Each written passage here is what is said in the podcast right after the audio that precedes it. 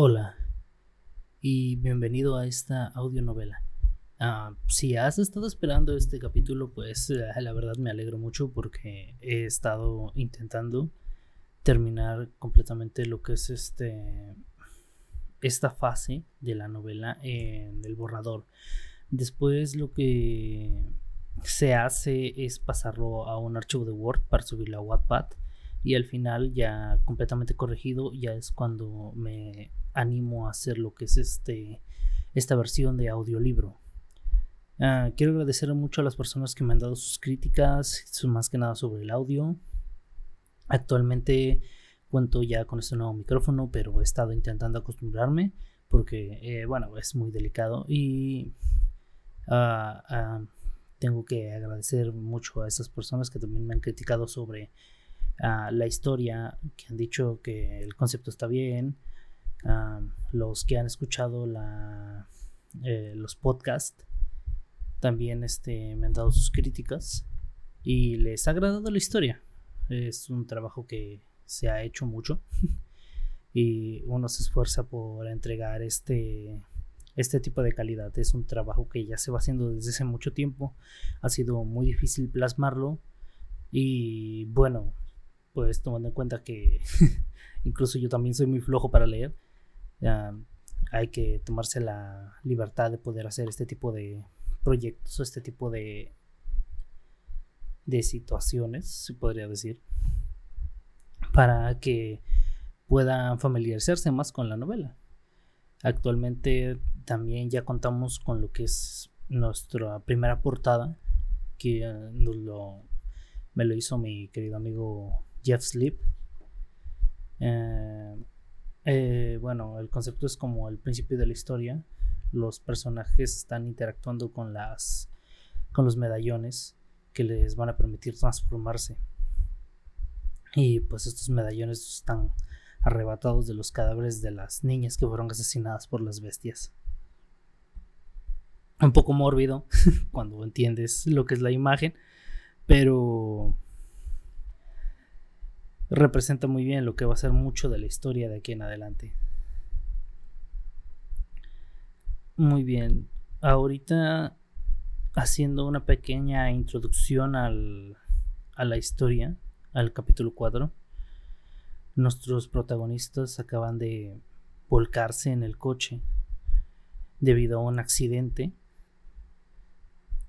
provocado por la persecución de las bestias en la ciudad de Japón ellos estaban haciendo que algunas personas chocaran para que las bestias se desviaran de su objetivo que eran ellos. Y otro conductor les hizo el mismo truco, provocando que ellos estallaran esta vez. Ahora, en este momento, Akiko va a despertar de verdad lo que vive dentro de estos protagonistas que no es la magia como la que tiene ella, sino es algo mucho más oscuro, algo que llega a los confines más extraños del mismo universo, una oscuridad que ellos, que ellos sentían dentro, pero que nunca habían revelado. Y actualmente esa oscuridad los va a convertir en monstruos en verdaderos monstruos.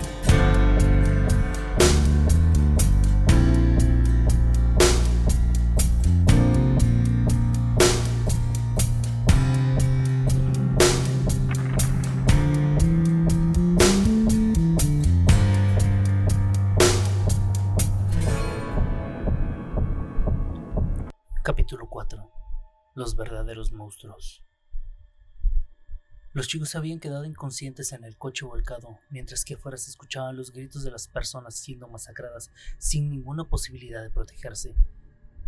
La que se recuperó primero fue Akiko, quien se encontraba de cabeza y muy golpeada. Vio a su alrededor esa imagen tan desastrosa. Sus lágrimas empezaron a, creer, a caer, creyendo que los chicos habían muerto.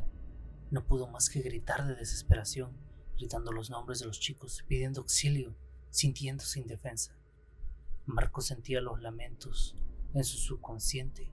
Tenía una horrible pesadilla. Sus ojos empezaron a brotar sangre, dejando solo un horrible color carmesí. ¿Dónde diablos estoy? No puedo moverme. Estoy atado. Y esos seres...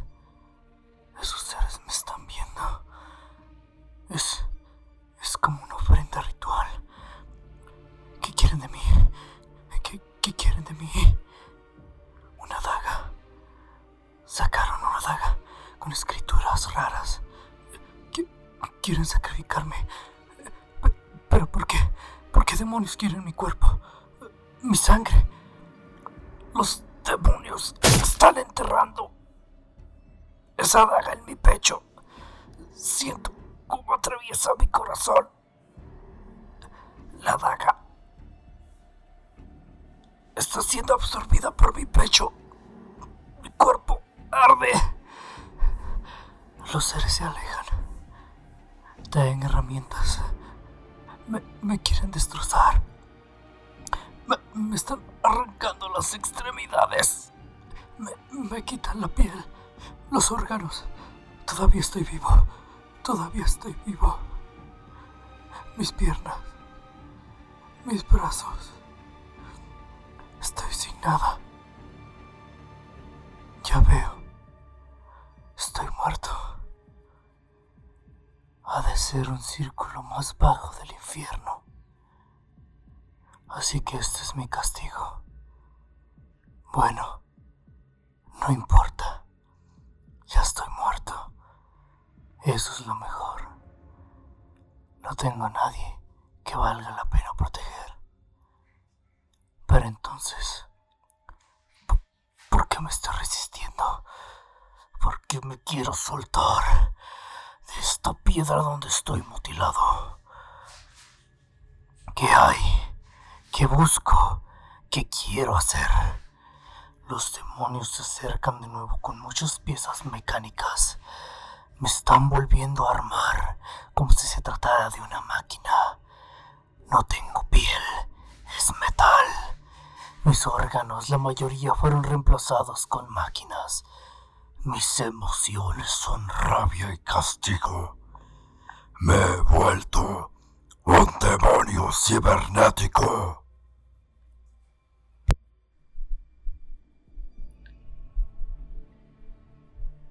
La imagen de Marcos aterrorizó a Akiko y desabrochándose el cinturón, cayó al techo del coche y recuperándose intentó acercarse a Marcos para intentar salvarlo pero vio como Gabriel tenía una cantidad de heridas abiertas en su cuerpo.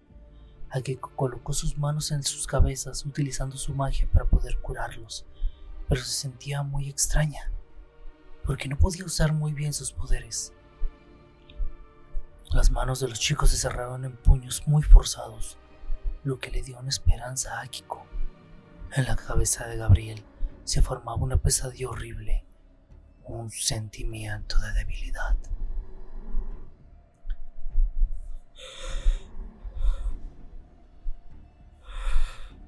El desierto está muy caliente. Muy caliente. Mis pies se tambalean. Tengo calor y sed. Mi cuerpo me arde mucho. Es un calor tan sofocante que mi sudor no dura ni un segundo afuera. Este sol es agobiante. Mis fuerzas me están abandonando. Caminar por la arena es cada vez más difícil. Solo había arena. Kilómetros de ella. No veo el menor indicio de civilización o lo que sea. Solo arena. Lo último que recuerdo es que estábamos en Japón y una serpiente uh, va muy rápido. Está yendo en dirección opuesta. Creo, creo que es una mamba negra, pero las mambas negras no son del desierto. Caminé, caminé por tres días y tres noches. Aún no veía nada por lo cual guiarme. Cuando de pronto veo a una persona a lo lejos, arriba de un montículo de arena. Traté de gritar, pero mi garganta y mis fuerzas no me lo permitían. Solo empecé a correr para alcanzar a esa persona. En mi desesperada persecución, me caí. Mis fuerzas me abandonaron y temía que en cualquier momento no quedase ni un mínimo de fuerza en mi cuerpo. La persona de la colina solo caminaba ignorándome, bajando del otro lado del montículo de arena. Subí con gran esfuerzo y lo que vi me hizo llorar de emoción. Era un oasis donde había animales muy extraños y unas ruinas que probablemente eran antiguas casas. Fue lo más rápido que pude beber. El agua estancada. No me importaba que tuviera arena y musgo. El primer sorbo fue lo mejor que probé en mi vida. Pero de pronto, la arena se empezó a mover. Y la noche se levantó desde el fondo de las arenas. Los animales huyeron y un gigante humanoide de ojos blancos y sin boca con una aura oscura que era como ver a la noche sin luna, el negro más oscuro que he visto. Traté de correr en dirección opuesta, pero, pero mis fuerzas no me lo permitieron. El gigante tenía una voz que resonaba por toda el área, y en un momento sentí como el peso de su pie caía sobre mí. Fue un reflejo poner las manos para detener la pisada del gigante aunque por un momento creí que sería inútil, sorprendentemente, pude detenerlo con mis brazos, el pie de casi cuatro metros. El gigante, oscuro, yo peleando como una cucaracha contra una fuerza aterradora.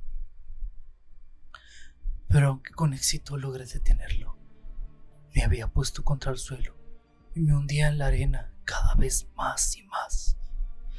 ¡Maldición! Tengo que intentarlo. Maldita sea. ¿Por qué me pisas, maldito gigante? Su pie se levantó y sentí como me agarraba de repente con su mano. Grité sintiendo como mi cuerpo se volvía polvo en sus manos. Una voz que parecía tener un eco me dijo. ¿Por qué quieres ser fuerte? ¡Suéltame, maldito! ¿Por qué quieres ser fuerte? ¿Por qué no te metes en tus asuntos? Su agarre crecía de sobremanera cada vez que no contestaba. Por última vez, escoria. ¿Por qué quieres ser fuerte? Sentía como algunas partes de mi cuerpo se reventaban. Porque quiero proteger a mis seres queridos, maldito gigante hijo de mil putas bastardo. De pronto, el gigante desapareció en pequeños trocitos de arena blanca. Caí muchos metros en el suelo como una piedra destrozada, con las costillas hechas añicos. Vi a la silueta que perseguía y era yo o algo muy parecido. Tú eres... Se dio media vuelta y me dijo, no dejes que pase lo mismo que pasó hace 16 años. Y caminó desapareciendo como un fantasma. Mi pierna está rota. pero aún tenía mucha sed. Si quería sobrevivir, tendría que beber del agua que asombrosamente había visto al, vuelto al mismo lugar en el que el gigante había aparecido. Me arrastré y bebí agua usando solo mi cabeza.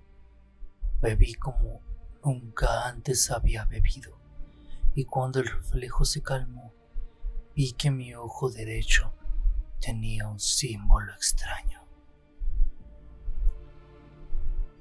Andrei se convulsionó como si un fuerte veneno lo atacara. Akiko se concentró para poder calmar su dolor, pero en su mente Andrei estaba sufriendo un tormento. Todo está muy oscuro. Estaba así desde que desperté. No sé cuánto tiempo habrá pasado.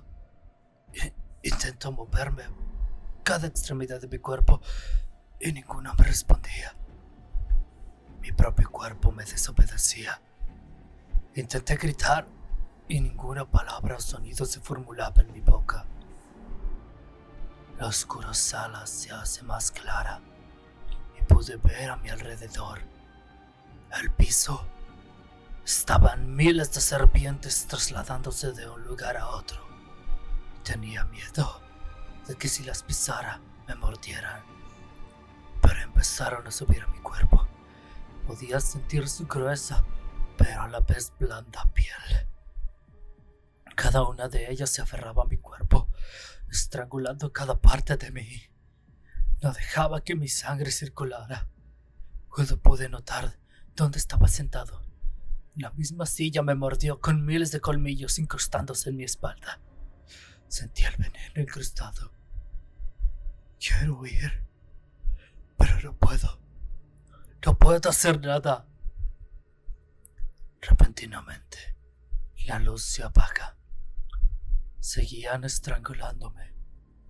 Una fuerza, lo que hizo que cayera, donde los colmillos me atravesaron el doble. Siento el dolor, pero el veneno es otra cosa. Es como si fuera parte de mí. Aparece una serpiente tan grande como la serpiente de Midgard, como en las mitologías nórdicas. Abrió su boca y con una saliva que era veneno, empezó a formar siluetas. Estaba una tumba y muchos hombres insultándola. Después apareció un hombre diciendo, Ayúdame, hijo. Véngame. No puedo parar mi enfado. Lo que llevó que abriera mi boca. La única que respondió ante mi rabia. Acepto mi muerte. Pero aún no quiero mi vida. Pero aún no quiero morir. No de esta forma. Haría cualquier cosa para cambiarlo. Hasta ayudar a quien se cruce. No puedo morir sin saciar mi venganza. Al parecer, la serpiente me escuchó y el veneno empieza a escurrir a mi boca. Al tragarlo, pude moverme y las otras serpientes dejaron de apretarme. El dolor de las mordidas se fue. La sala se convirtió en blanco. Tan solo escuché una voz. Hijo, sé una gran persona. Sí, mis ojos derramaron una lágrima, donde de repente apareció un símbolo, el cual ardía. Pero los segundos después paró de arder y el frío escapó de mis manos. Los chicos reaccionaron y tenían un sentimiento extraño. Se dieron cuenta de que Akiko los había curado de nuevo. Se encontraban bien, pero ella tenía graves heridas y se veía muy agotada. Los chicos se soltaron de los cinturones cayendo y salieron a rastras del coche, sacando con cuidado a Akiko, Pero las bestias los rodearon. Tenían los ojos puestos sobre Akiko. Marcos tuvo un sentimiento muy fuerte. Su cuerpo ardía como metal en fundición, pero no existía dolor en ese cuerpo. Su respiración se hacía cada vez más fuerte, hasta salir un vapor con olor a metal. Las bestias retrocedieron un poco intimidadas. Chicos, corran, llévense a Akiko. Tiene que haber algún lugar donde esconderse. Andre llevó a Akiko sobre su espalda y Gabriel fue detrás de él. Más te vale no morir, Marcos. Si no, esa mosca se pondrá muy triste. Gritó Gabriel mientras huían a toda velocidad. Marcos sacó el medallón, que brillaba con un fulgor rojo horrible. Las bestias no se hicieron esperar y atacaron al ver el medallón. De las profundidades del infierno, que se fusione la tecnología con las artes arcanas que nazca el ser despreciado por los demonios, por los humanos. Un ser que siembra la destrucción, incluso en los terrenos de Lucifer. ¡Despierta, Cyber Demon! Dijo Marcos con una voz cuando las bestias se lanzaron una de ellas terminó partida por la mitad por una gran navaja de metal, que era de color un poco gris. Y con otro movimiento partió a las demás bestias, haciendo retroceder a las otras. La luz se dispersó y una bestia de aspecto muy pesado apareció. Un cuerpo muy robusto cubierto por unas capas de metal llenas de símbolos de magia y de todo tipo. Una simple máscara de metal que dejaba ver unos horribles ojos que intimidaban a las bestias, unos cuernos de gran tamaño, uno de metal y, uno y otro de una bestia desconocida, sobresalían de esa máscara, dando un aspecto aterrador. Al no tener rostro, las bestias se lanzaron a este monstruo. Él colocó sus manos en el suelo y lo deformó, atravesando a las bestias con unas espinas letales. Otras bestias atacaron a pesar de que sus compañeras muertas estaban aún empaladas. Marcos dio una palmada sobre su pecho y al final otra sobre sus hombros con ambas manos. Unas afiladas navajas se extendieron de su armadura y empezó a atacar de una forma muy simple, pero sus golpes eran tan certeros como los de una máquina y con una fuerza contundente a la cual las bestias no sobrevivían. El metal de Marcos parecía ser algo más peligroso que los metales convencionales. No solo las bestias, muchas cosas a su alrededor habían sido cortados, incluso las propias espinas con las que había empalado a las bestias. Pero a pesar de eso, las bestias no parecían importarles, seguían abalanzándose unas sobre otras, intentando herirlo a través de su armadura, pero sus garras no le hacían ningún daño a ese blindaje tan siniestro. Los chicos corrían a una velocidad casi de manera sobrehumana, pero ellos no lo notaban en realidad, se sentía muy natural. Pero las bestias los acorralaron y Andrei lanzó a Akiko a Gabriel, el cual lo atrapó con un poco de dificultad, y rompiendo una ventana de un restaurante, le dio una salida a Gabriel. ¡Maldita sea, Ruso! ¡Podemos escapar ambos! Andrei negó con la cabeza. Si hay una oportunidad de que escapen, es ahora. Si el destino me quiere arrebatar la vida, lo hará. Gabriel la sintió con una mirada de disgusto en la cara y escapó por el lugar buscando una puerta de servicio. Ante Andrei apareció una bestia mucho más grande que llegó causando un destrozo horrible incluso entre las otras bestias, destrozándola a su paso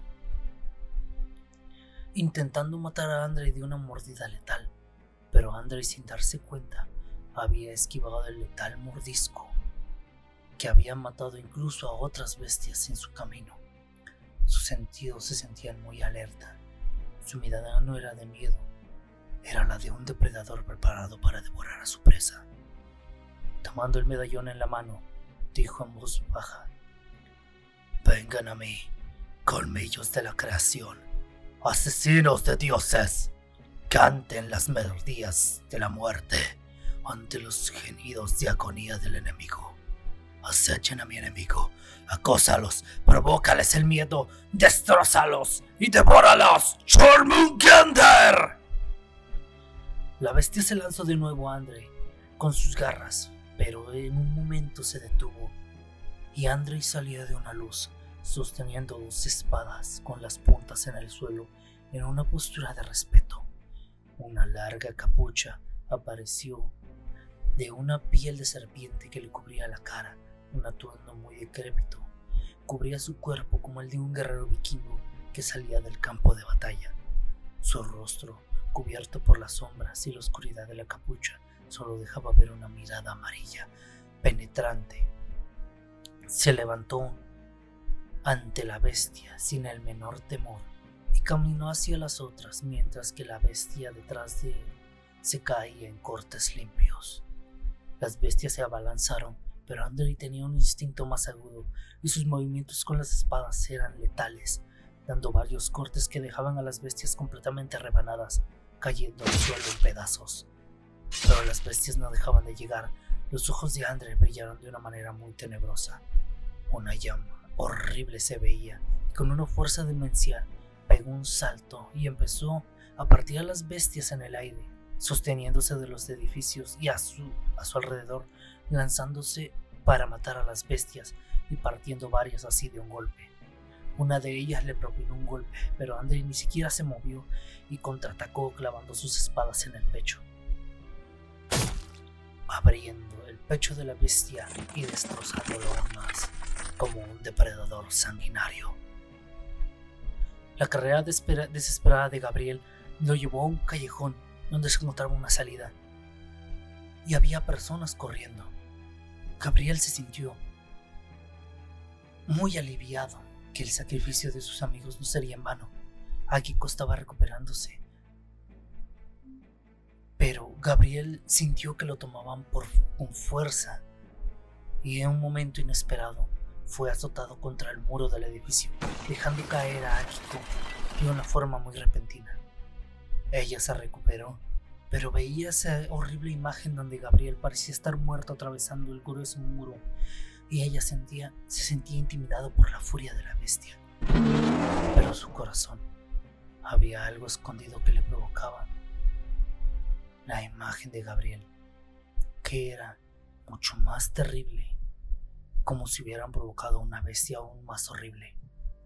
Por un momento el monstruo se detuvo, porque sintió lo mismo que Akiko y volteó a ver a Gabriel, quien seguía tirado atravesado el muro, pero la bestia lo golpeó una vez más, con mucho más fuerza.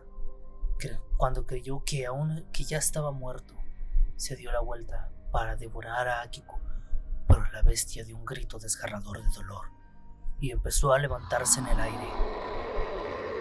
Atrás de la bestia había un guerrero de una armadura que tenía sus manos enterradas tomando a la bestia directamente de su columna y destrozándola lentamente.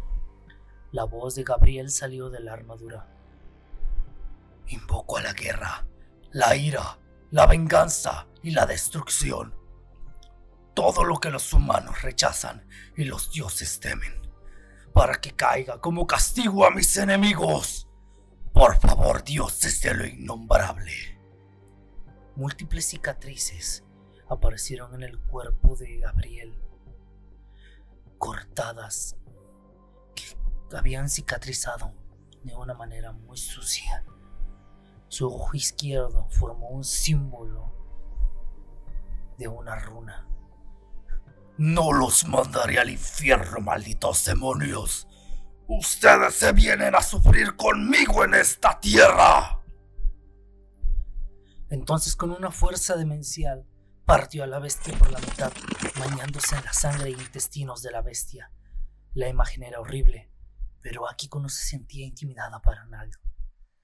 Se levantó y tocó su armadura.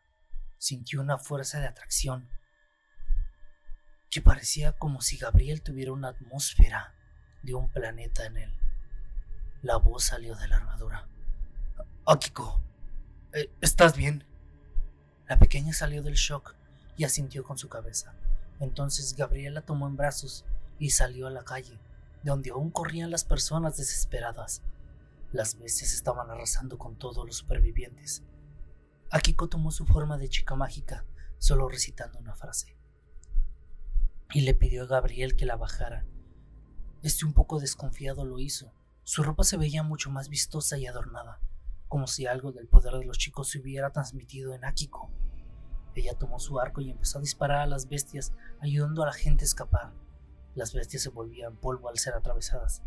Entonces, Marcos, con una de sus navajas, apareció con unas de sus navajas metálicas, matando a las bestias, mientras que Andrei salió del techo rebanando en pedazos a todas las que se aparecían frente a él. Marcos empezó a devorar productos tecnológicos del lugar, coches, celulares, computadoras, todo aquello que sobresaliera como tecnología. Un pentagrama aparecía debajo de él y se desintegraba, hablando por primera vez. Gabriel, Akiko, veo que se encuentran bien. Gabriel no podía creer el tono de voz metálico tan profundo que salía de, de esa máquina. O lo que fuera que era tan parecido a la de Marcos. Gabriel respondió asombrado. Marcos, ¿eres tú? Marcos se sintió con la cabeza. Y Andre se dejó caer desde el edificio atravesando otra bestia y partiéndolo por la mitad. Veo que vamos a tener más preguntas que respuestas a mi parecer. Andre con ese aspecto de asesino errante daba muy poca confianza. Por lo más sorprendida era Akiko porque ante toda, en toda su vida en esa escuela, habían hablado de las transformaciones de ese tipo. Se decía que solo las niñas podían tomar formas así como la que ella tenía, pero ellos eran monstruos completamente. No tenían un aspecto muy aterrador, pero se parecían a los de ciertos seres que eran los líderes de las bestias. Un rugido en conjunto lo sacó de sus pensamientos y una nueva horda de bestias muy numerosas se acercaba. Akiko sintió como su cuerpo era destrozado solo con la mirada de la manada de las bestias. Pero en unos segundos sintió un terror aún mayor al ver a los chicos. Sus presencias eran aún más perturbadoras, como si se encontraran en una persecución de lobos y unos osos pardos gigantes aparecieran. Ella sentía el peligro de las dos partes. Los chicos se lanzaron de frente a las bestias y empezó una brutal pelea donde los chicos empezaron a masacrarlas con una brutalidad.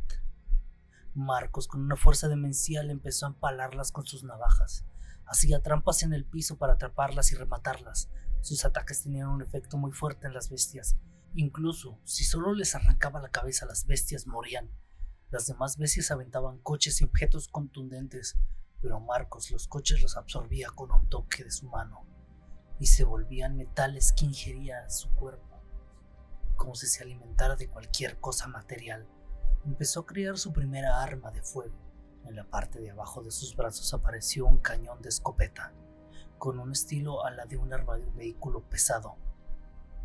Una cinta de munición alimentaba la escopeta los casquillos eran de un aspecto negro y cuando disparó la primera ronda, las bestias fueron lastimadas a niveles muy humanos. Las heridas parecían ser más contundentes. Marcos recordaba el poco efecto que tenían las municiones comunes que les dispararon los policías a las bestias, pero su munición era especial. Las bestias quedaban fuera de combate muy rápido. Los disparos eran muy lentos, así que sacó unas navajas de sus brazos para atacar a las bestias, que se acercaban mucho. El cerebro de Marcos trabajó en mejoras de sus armas, devorando objetos tecnológicos de una tienda electrónica. Logró comunicarse con una base de datos de Internet y empezó a investigar planos de diferentes armas que se encontraban. No había mucha información disponible, su capacidad de pelea era automática. Mientras él desarrollaba la tecnología necesaria, combatía con su usual brutalidad, pero cuando terminó su cuerpo hizo arder toda su armadura. Muchos símbolos malignos de magia empezaron a verse en todo su cuerpo de un color carmesí. Los cañones de las escopetas se mejoraron a un arma automática con una cadencia de disparo mucho más alta. Empezó a destrozar a las bestias. Incluso la munición se había cambiado por un perdigón mucho más letal. Las bestias perdían partes de sus cuerpos en cada disparo, y algunas eran completamente picadas por los rápidos impactos. Las bestias evadían los ataques por el techo y las paredes, pero Andrei los partía en trizas a una velocidad completamente demencial. Eran, eran demasiadas, pero sus espadas se veían tan afiladas que arrancaban la carne de las bestias. Estas espadas provocaban una muerte más, más rápida a las bestias y congelándolas para dar una muerte por hipotermia. Las espadas de Andrei se volvían largas en algunos ataques. Se sentían completamente controlado por un instinto tan viejo que los golpes de las bestias no lo detenían en ningún momento. Contraatacaba de una manera brutal sin detenerse, sin verse agotado, con, un apetito voraz, como si una serpiente estuviera en el nido de los ratones y estos no pudieran escapar. Sus cuchillas escurrían de veneno mientras más frenéticos se ponían.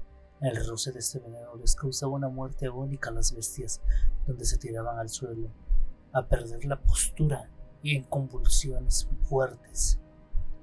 Las bestias lo querían evitar, pero era imposible. Él era el depredador. Sus ojos amarillos brillaban con un fulgor maldito, con un deseo de muerte. Pero las bestias no solo escapaban de Andre, sino también de Gabriel que provocaba una hora muy intimidante para las bestias. Se sentían congeladas recibiendo sus golpes devastadores que los partían en pedazos. Los puñetazos de Gabriel eran algo torpes, pero las bestias querían evitarlos.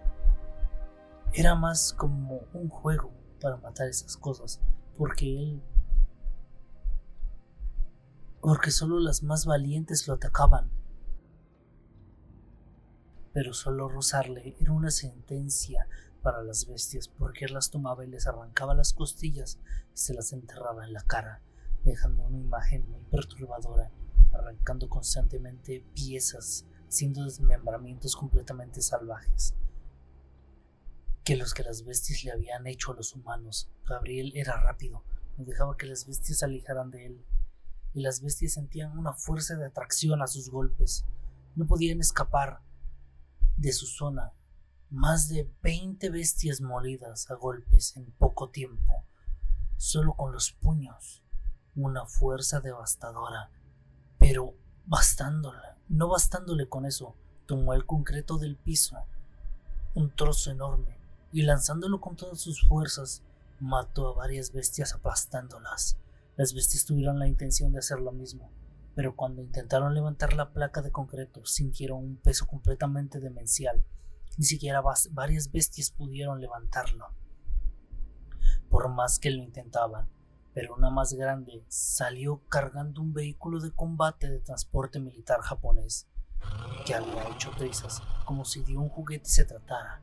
Se veía que los pilotos aún estaban vivos, pero la bestia los sacó con facilidad, destrozando sus cuerpos con su brazo y los devoró a ambos. Su cuerpo empezó a mutar a una bestia mucho más fuerte y con todas sus fuerzas lanzó el vehículo. Gabriel tenía la intención de devolvérselo de un puñetazo, pero Marcos se lanzó a detenerlo con sus brazos, lo cual le costó muy poco, y este fue devorado por su habilidad.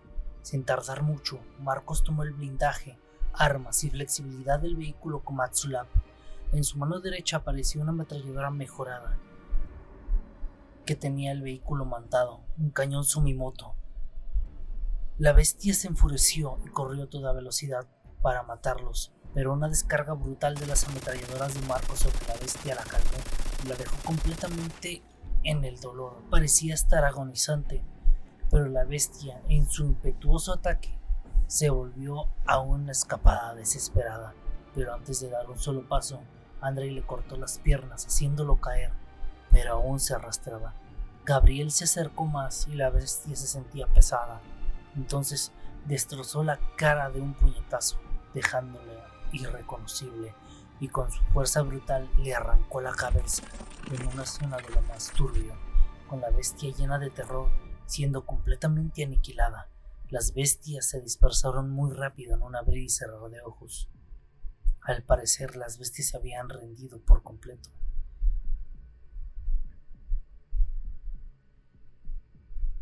Un completo desastre de intestinos y trozos de bestias impactos de balas por todos lados, una imagen que congeló a Akiko. Sus hermanos habían ganado un combate que jamás en su vida hubiera dicho a ella o alguna de sus maestras que era una victoria. Sería más como una masacre al enemigo. Las bestias muertas se contaban por cientos en el piso. Ella se, ella se levantó temblorosa, caminando entre los numerosos cadáveres tirados por todos lados y en todas direcciones. A ellos, donde parecían estar intentando relajarse. Con un miedo interno ante sus formas, tomó a Marcos de su mano y Marcos reconoció los ojos lagrimosos de Akiko, que se veía completamente aterrada por lo que había sucedido. Gabriel la tomó por el hombro y su cuerpo se sintió ligero. André colocó su mano acariciando su pelo. Ella sentía como aquellos osos tan peligrosos se habían juntado para protegerla. Su cuerpo se relajó. El miedo había desaparecido. Hermanos, ¿ustedes se encuentran bien? Se ven muy Marcos respondió con una voz más clara, pero con esa profundidad metálica. Está claro que nosotros tampoco sabemos qué pasó a Kiko, pero por lo que veo en tus ojos, tampoco lo conoces tú. Gabriel tomó la palabra. Pero tal vez las personas que te entregaron ese poder a ti sepan algo de esto. Andre lanzándose de una forma vistosa sobre la bestia que había matado pronunció. Creo que esto no está mal. No me sentía con tanto poder, no desde hace mucho tiempo. Pero sea lo que sean estas cosas, sucumben más rápido cuando tenemos estas formas. Pero creo que la cantidad de personas que murieron por culpa de estas cosas es mayor que la cantidad que matamos. Marcos replicó. Esto es un verdadero problema. Los militares están registrando muchas bajas entre sus filas. Gabriel no entendía. ¿Cómo sabes eso, Marcos? Con un poco de alquimia y fuerza recreó una radio que se encontraba dentro del vehículo blindado, donde en japonés pedían refuerzos de una manera muy desesperada, ya que solo quedaban muy pocos y serían completamente aniquilados. Andre dijo, Marcos, ¿deberíamos apoyar el combate o solo deberíamos alejarnos? Marcos se detuvo a pensar y dijo, no podemos ayudar. Ayudar nuestro aspecto es igual de intimidante que el de las bestias. Si apoyamos de la nada, lo más probable es que nos disparen por miedo. Con esto en mente, Gabriel decidió que no sería una buena idea, pero tuvo un plan. Por lo menos deberíamos retrasar a las bestias. Se encuentran en su posición y los refuerzos tal vez los podrían llegar a secar. Akiko todavía estaba un temblor temblorosa, pero opinó, yo, yo puedo usar un poco de mi magia para ocultarlos y así puedan destruir a las bestias. Marcos habló. Eso sería de mucha utilidad, Akiko. Ella sintió, pero las esferas de los edificios empezaron a juntarse en una sola presencia aplastante, a sentirse en el ambiente. Akiko se sentía como si su, cuerpo le faltara el oxígeno pero al ver que Akiko se caería al suelo, Marcos la sostuvo, y al sentir su toque, Akiko pudo recuperar su compostura, como si una obra maligna que la estaba matando se hubiera dispersado, y solo sentía el poder de Marcos. Akiko, ¿te encuentras bien? Ella se sostuvo firme en sus pies sin soltar a, sin soltar a Marcos. Podía ver claramente a través de las esferas gigantes. Sabía lo que venía. Sus ojos estaban fijos en esa bestia enorme que salía lentamente de la esfera gigante y una voz infantil salió del vacío oscuro. ¿Alguien ha estado rompiendo mis juguetes? Pero este los romperá a todos ustedes. La esfera cayó a la tierra, elevándose para dejar ver una silueta de una enorme bestia del tamaño de los edificios más altos que se encontraban en el lugar. Un ser mórbido, con un brazo con tentáculos, muchas bocas deformes, muchos ojos ubicados en diferentes partes, y cuando su cuerpo se dejó ver por completo, Los ojos se posaron sobre los chicos. Dicha bestia dio un alarido horripilante que incluso los chicos sintieron un escalofrío cruzando sus cuerpos por la asquerosa vista que tenían ante sus ojos. Akiko no pudo más y rompió en llanto por la desesperación. No, no lograremos sobrevivir. Esa, esas cosas matan a todos y no hay quienes hayan sobrevivido. Los chicos sintieron la desesperación de Akiko y dándole una palmada en su cabeza, avanzaron directamente a la bestia en una carga suicida. Marcos tomó su forma original de metal gris. Andrei se movió rápido, pero la bestia se percató y lanzó sus tentáculos destruyendo todo. Pero las habilidades físicas de Andrei superaban incluso esos devastadores ataques. Se deslizaba entre estos como si no fuera nada, como si fuera una simple, brisa. La bestia estaba creando una devastación total, pero Andrei se acercó lo suficiente para empezar a cortar. Donde sus cuchillas cortaban, escupían veneno. La bestia chillaba de dolor mientras intentaba atrapar a Andrei. Los ataques no bajaban de intensidad y Andrei no dejaba que eso lo detuviera ni un solo segundo. Los ataques continuaban con una potencia devastadora. Un golpe alcanzó a Gabriel, pero la bestia al golpearlo sintió como si hubiera golpeado una montaña. Gabriel estaba deteniendo el golpe con una fuerza devastadora y turbió el tentáculo y lo separó del cuerpo de la bestia. La bestia soltó un alarido, intentaba regenerarse, intentaba regenerar su tentáculo, pero algo lo evitaba. Su regeneración era demasiado lenta. El veneno de Andre había hecho efecto, pero se sentía una presión devastadora a pesar de su tamaño. Sentía que su cuerpo se acercaba peligrosamente a donde se encontraba Gabriel. La bestia se resistía como si estuviera a punto de tropezar. Marcos habló. Debemos destruirla desde adentro. Gabriel se veía algo presionado. ¿Cómo pretendes que hagamos eso, Marcos? Marcos vio con tranquilidad a Gabriel. Está claro en sí. Debes lanzarme como si una bala fuera. Voy a ir dentro de esa bestia y me encargaré de lo demás. Gabriel se veía sorprendido por lo que había dicho Marcos, pero entendió, así que lo tomó con toda su fuerza como se tratara de una lanza, lanzó a Marcos, el cual colocó sus brazos por delante como si, como si fuera a realizar un clavado, y unas navajas aparecieron en sus brazos, creando una punta que se abrió dentro del cuerpo de la bestia. La bestia sintió como algo atravesó y empezó a cortarlo desde adentro. La bestia liberó muchos jugos digestivos, pero el metal que recubría el cuerpo de Marcos evitaba que fuera afectado por esos gases nocivos. Marcos creó cuatro ametralladoras pesadas en sus brazos y empezó a disparar indiscriminadamente desde adentro de la bestia, destruyendo muchos de sus órganos vitales. Las balas le provocaban heridas letales. Sus balas no, sus balas no eran normales, Todas y cada una tenían marcas y runas malditas, signos demoníacos. Las heridas creadas por estas balas no podían regenerarse. La bestia sentía un dolor demencial. Sus alaridos eran tan fuertes que los vidrios de los edificios estallaban. Andrei sintió que la bestia estaba muy debilitada, incluso para atacar, así que sus espadas se volvieron una especie de látigo y envolvieron las piernas de la bestia, tirando con fuerza, tirando con una fuerza sobrehumana. Las cuchillas jalaron, soltando veneno y desgarrando la carne que cubría los huesos de la bestia, dejándolos al descubierto.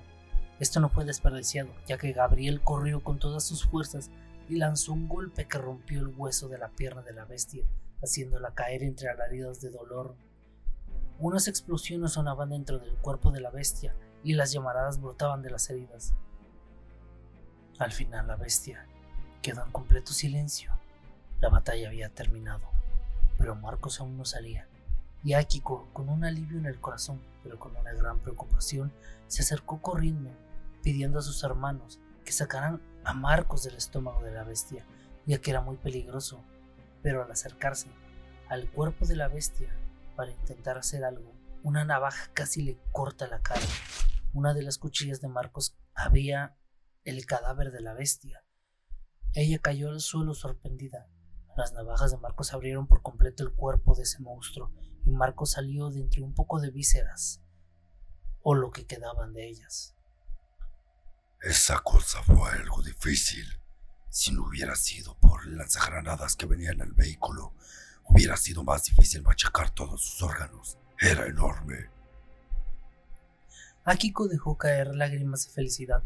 Ellos se encontraban bien, y por primera vez nadie había muerto en vano. Las bestias se retiraban a la oscuridad donde desaparecían y nadie sabía dónde se escondían. Los soldados las perseguían, pero desaparecían en las sombras, como si viajaran en otra dimensión. Los soldados distraídos eran tragados por las garras de las bestias en las sombras, y no se sabría nunca más de ellos. La noticia sobre lo ocurrido en la ciudad sobresaltó a todo Japón, ya que más que un espectáculo, fue una verdadera catástrofe. Marcos, André y Gabriel miraban cómo Akiko con su poder hacía que las bestias desaparecieran del lugar como arena, lo cual hacía más misterioso el poder de las chicas y por qué ellos tenían más el aspecto de las criaturas monstruosas. Muchas preguntas pasaban por la cabeza de los chicos, pero el más optimista era Gabriel, que tenía cierta fascinación por la armadura que portaba. Era muy ostentosa, pero tenía una obra demasiado intimidante. Marcos, joder, mira esto. Parezco un caballero de las cruzadas. Pero hay muchas cosas. Las cotas pesadas de malla, el templado puro. Carajo, esta cosa es increíble. Es muy ligera. Con exaltación, Gabriel se dirigió a donde se encontraba un coche y con fuerza lo levantó como si de un objeto muy común se tratara. Lo que Marcos notó es que a pesar de la fuerza aplicada a levantar el coche, este de alguna manera no se deformaba, se mantenía de una forma muy limpia en el agarre de Gabriel, como si todas las moléculas se endurecieran para ser manipuladas por él. Andrei también se veía muy fascinado. Oye, MC, lanza esa cosa aquí. Sin dudarlo, Gabriel lo lanzó como una pelota, y al atraparlo, Andrei se hundió un poco en el pavimento, como si el peso del coche se hubiera multiplicado varias veces. Pero con suma facilidad, Andrei también lo manipulaba. Ese coche, como si solo lo moviera como un juguete. Lo sentía como si alguien más se lo levantara para que él no sintiera el gran peso. Una situación muy fuera de lo común. Pero Marcos se sentía muy exaltado, como para ver a dos bestias jugar a la pelota con un coche. Así que tocó el coche y un círculo arcano apareció al frente de su mano, y el coche se disolvió como polvo, siendo absorbido por este en un abrir y cerrar de ojos. Cosas muy raras pasaban. Pero al menos, pero la menos sorprendida era Akiko, ya que para ella los poderes no eran el extraño, sino sus formas, y ese poder tan temible que tenían que hacía sentir escalofríos a la pequeña, pero al mismo tiempo confianza en estos sujetos, los chicos se dirigieron a la camioneta que estaba muy dañada, así que Gabriel le dio la vuelta para que quedara de pie y le gritó a Marcos. ¿Puedes hacer algo con esto, Robocop? Marcos, sin poder mostrar algo en su máscara de metal, solo puso sus manos en el suelo de donde se formó un círculo de alquimia y se marcaba. Pero este se llenó de símbolos diabólicos así como de formas extrañas que solo venían en las ruinas toltecas. El coche se levantó un poco y los materiales de los alrededores se desintegraban y reformaban las piezas dañadas del vehículo, mejorándolo y dándole una forma un poco más moderna. Cuando el coche fue terminado, cayó lentamente al suelo. Oye, MC, puedes tocar la carrocería del coche como si lo empujaras. Él no entendía el motivo, pero de todos modos lo hizo. Al, empujarlo, las suspensiones que se veían muy altas en ese momento bajaron casi de golpe, con lo que tomó un aspecto más normal. Marcos revisó el peso del vehículo y se sorprendió al instante, pero no dijo nada al respecto.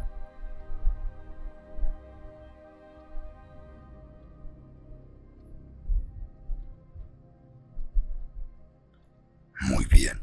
Ahora tenemos otro problema. ¿Cómo nos quitamos estos aspectos? Damos más miedo que un montón de esas bestias juntas.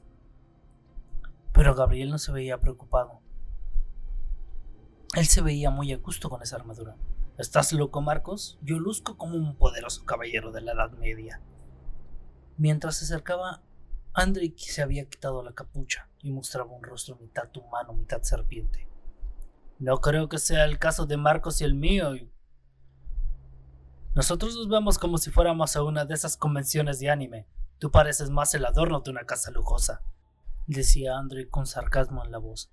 Akiko veía a los chicos tan tranquilos, a pesar de todo lo que pasó, todos los muertos a su alrededor, como si eso fuera normal para ellos. Pero decidí interrumpir. Yo, yo puedo ayudarlos con eso, para que puedan regresar a la normalidad. Los chicos se dieron cuenta de que ella sí podría tener una solución. Bueno, Akiko, ¿qué tenemos que hacer? Ella les mostró un hechizo que tenían que recitar en sus cabezas sin distracciones, y la medalla saldría de su pecho.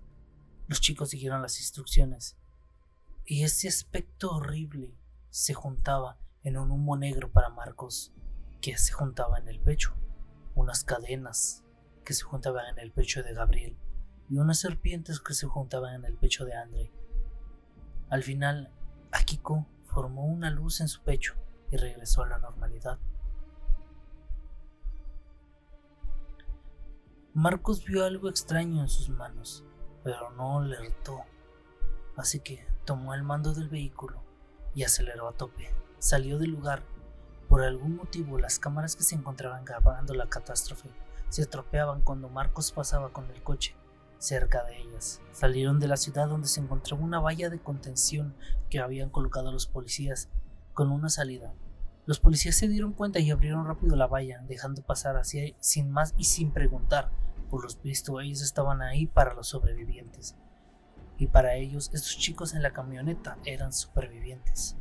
Marcos aceleró más en dirección a donde se encontraba Erdog, el cual los llamó, y Marcos tomó la llamada desde la camioneta.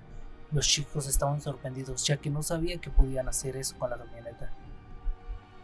¿Dónde carajos están? Japón está en pánico en este momento. No, no saben qué carajos está pasando. Al menos están vivos. No es un policía, ¿verdad? Marcos con un poco de nerviosismo respondió. Estamos bien. Eh, no, no nos pasamos nada. Escapamos del hotel por los pelos.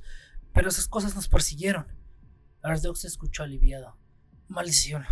Díganme que esa niña está con ustedes, ¿verdad? Akiko respondió, lo cual tranquilizó un poco más a Ardog. No te preocupes, llegaremos de inmediato, gritó Andrei. El ruso marico tiene razón, no tardaremos nada, mencionó Gabriel. Ardog dejó su nerviosismo de lado. Ok, aquí los espero. Ardog colgó. Al parecer, pasó un, verdadero infierno. Marcos sintonizó la radio, donde solo se escuchaban llamados de búsqueda y que se mantuvieran en un perímetro de la ciudad. Hacían lo posible para, que las personas se mantuvieran alejadas. Agiko no pudo resistir más y empezó a soltar lágrimas. Me alegro de que todos estemos vivos por primera vez. Y nadie que me importa murió. El corazón de Marcos se agitó con esas palabras. Sintió el peso de esa frase, una de esperanza, pero una con mucho dolor. Andrei acarició la cabeza de Akiko. No sabemos bien lo que pasó, pero por lo visto el destino no quiere que te dejemos sola. Gabriel se veía muy estoico, sin ninguna emoción en su rostro, pero observaba con mucha atención a las personas que marcaban en sus celulares, buscando por aquellos que sobrevivieron a la masacre. Las bestias tan sedientas de sangre, esas horribles imágenes pasaban en su rostro. Incluso recordó matar a algunas de esas bestias que tenían restos humanos en su boca. La sangre que corría en su armadura lo hacía enardecer como un soldado que espera una batalla tras otra. Al, ver al verse en el espejo retrovisor, vio algo extraño en su ojo izquierdo, que ardía en un fulgor brillante, con una runa que se apoderaba de todo su globo ocular. Se asustó y dio un salto que casi hace que Marcos se fuese a estrellar, pero retomó el control del volante a tiempo. Maldita sea, MC. Si no nos mataron las bestias, nos matarán tus reacciones de golpe. Gabriel recuperó la compostura. pero en el momento en que escuchó la voz de Marcos, al voltearlo a ver, vio que sus manos tenían marcas algo pequeñas que brillaban en un rojo carmesí. Oye, Andrei, mira lo que tiene Marcos en sus manos, decía Gabriel sorprendido. Andrei se tomó la molestia de verlo, pero no vio nada. Sentía un aroma metal fundido, un calor anormal. Yo no veo nada, pero esta máquina que armaste, Marcos, no explotará en pedazos. Marcos vio con rareza a sus amigos, pero él veía cosas raras también. Se percató de lo que los chicos hablaban. Era muy claro ante sus ojos. Él podía ver esas marcas que quemaban la piel tan profundo, pero a pesar de ver eso, el dolor en su cerebro era inexistente. El aroma fuerte. Pero no le tomó importancia hasta que llegaron a donde se encontraba Erdog.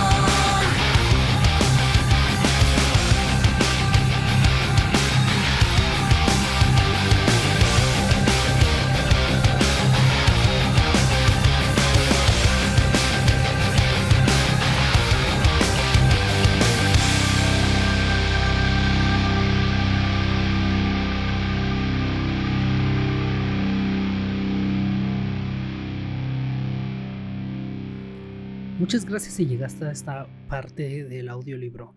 Si te gustó, por favor dale like, compártelo, eh, coméntalo con tus amigos. Si es de redes sociales, por favor también quiero que me dejes tus comentarios. Si te está gustando la edición, si está bien el audio. Eso me ayuda mucho a crecer. También si hay alguna crítica constructiva que me quieras dejar, las acepto, las leo todas porque siempre es información que ayuda a crecer y a desarrollar mejores historias. Ah, actualmente eh, ya tengo oh, bastante avanzado, así que voy a procurar empezar a hacer más limpieza para poder también actualizar lo que es Wattpad y seguir subiendo este libro que estoy escribiendo. Así que muchas gracias y hasta la próxima.